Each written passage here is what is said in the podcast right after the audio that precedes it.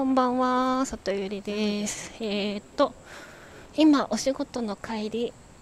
です。お仕事じゃないな、ご飯を食べてきたよ。はい。何話そうかな。えっと、そうだ、あの、ツイッターにも載せたんだけど、あの、今、ベンチャー企業に転職して6日目で、まあ、メインが研修でね、一応引き継ぎのミーティングとかはやってるんだけれどもまだ具体的に何かアウトプットせねばっていう状況にはなってない中で今日あの、お願いされたのがですねとある新しい開発中のアプリのナレーション？の収録だったのよ。びっくりしてなんか自己紹介の時の声をいいと思ってもらったらしくで一旦ねオーディションっていう形であの3人候補がいて一旦取ってでどうなるかまだ わからないんだけどいやなんか何が生きてくるかわからないねっていうそのヒマラヤやってましたとかは言ってなくてなんだろうね不思議な縁でございますね。なんかそのアプリが瞑想アプリ。瞑想をまあサポートしたり記録するアプリでどんなこと話したかな？なんかあのなんかねゆったりセラピストみたいな感じで話してくださいとか言われてなんかおやおや光の妖精があなたに近づいてきましたみたいななんか不思議なセリフがあったりとかしてめちゃめちゃ緊張しました。しかも私のその VR の会社にはですね普段あの VR がね実写の VR だからそれを撮影するための制作プロダクションみたいなのが中にあるみたいな感じなんだけどなのでねあの その制作部の人があの本格的な収録の設備を会議室に用意してくれて撮っててなんかめちゃめちゃ緊張した。なんかもっとうまくできたのになとかちょっと思っちゃったりしてます。はい。でえっ、と仕事は昨日話した通りまあ4 5 0 0 0万くらいで8ヶ月くらいのそこそこまあ規模だけど外のリソースを使ってやるっていうやつをやらなきゃいけなくてなんかもっといろいろこう今までねあの今本当に何だろう外注先探してやっと見つけて商談中っていうステータスなんだけどその前の担当者からいろんなことを引き継いでもらえると思ってたらまあさすがベンチャーなのかな。あの引き継ぎはもう全部終わったらしくてあのマジでっていうあれもこれも資料ないやんみたいな感じなんだけどまあでもそんな感じだろうなとは思ってたからここから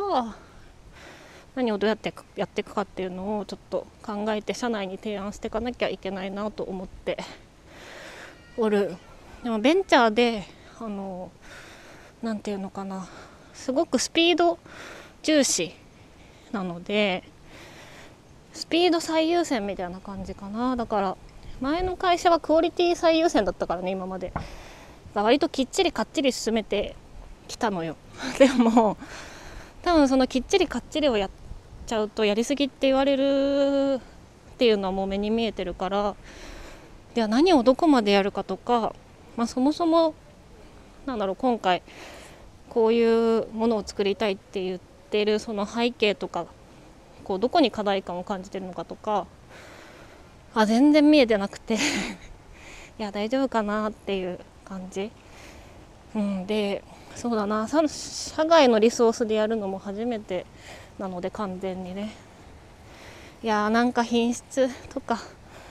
ハリボテみたいなアプリになったらどうしよう。なんか すごいビビってる。どうしよう。大丈夫かな。うん。いやでもねなんかまあもともと私はその発注されたものを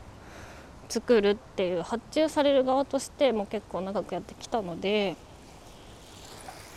まあそのね逆の立場の目線はわかるからその発注元として何を整理してほしかったかとか昔の記憶を思い出したりしながらまあ社内でやらなきゃいけない整理をいろいろやって段取りを頑張っていこうと思ったのでちょっと土日にスケジュールの整理とかをやらないと